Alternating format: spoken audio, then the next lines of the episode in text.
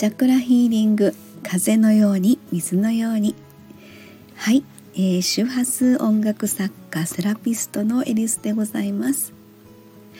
はい、えー、ということでですね振り返りボイス日記、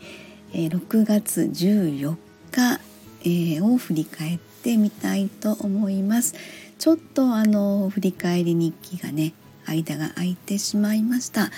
えー、名古屋滞在からですねこちらに、えー、自宅の兵庫県に戻りましてちょっとタイトな時間を過ごしておりました。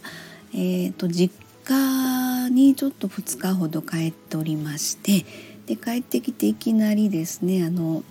えー、伊手座満月の、えー、ミュージックレターのあの段取りをしたり楽曲を作ったりということで。今日も一日ですね朝からミュージックレターの段取りで、えー、ずっとパソコンレクトーンに向かっておりました。そんな今日を振り返ってですねえーと、でももっともっとあの切羽詰まったような感じになるのかなと思いきやですね割と今日一日で、えー、ミュージックレター関係はなんとかえ時間までに配信準備がね整うことができたっていうことはちょっとほっとしています。えー、この配信の一つ前のですね、えー、プレミアムミュージックレターシャープ32冒険の旅へというやつをですね、えーと、今日の伊手座満月、えー、20時52分ジャスト、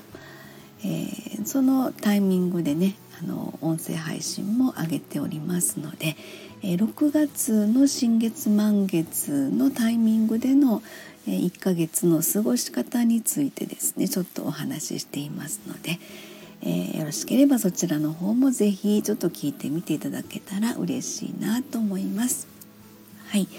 えー、そんなわけでですねちょっとこの数日バタバタとしておりましたけれども今日の伊手座満月が過ぎたらですねちょっと一段落するのかなっていうふうに思ってるんですけどもね。でも今日は兵庫県こちらの方はあの思い切り雨降ってますので梅雨入りしたんですかね。ちょっとそんなんであのせっかくの伊手座満月は見ることができないんですけどもね、えー、そんな感じでえー、っと伊手座満月伊手座はあの周波数音楽では第6チャクラ、えー、眉間にですねピンポイントに響く 852Hz ソルフェジオ周波数の 852Hz が響く音楽。えー、とのですね相乗効果ということでねご案内をしてるんですけれども。はい、えー、まあ満月は見えないんですけどもね上からのエネルギーっていうのがあの流れてきていますのでそれとまあ周波数音楽との相乗効果っていうところでご案内をしています。はい。ということでですね明日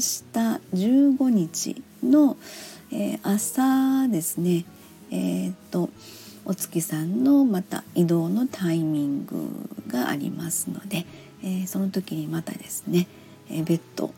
あのお月様が動いたよっていう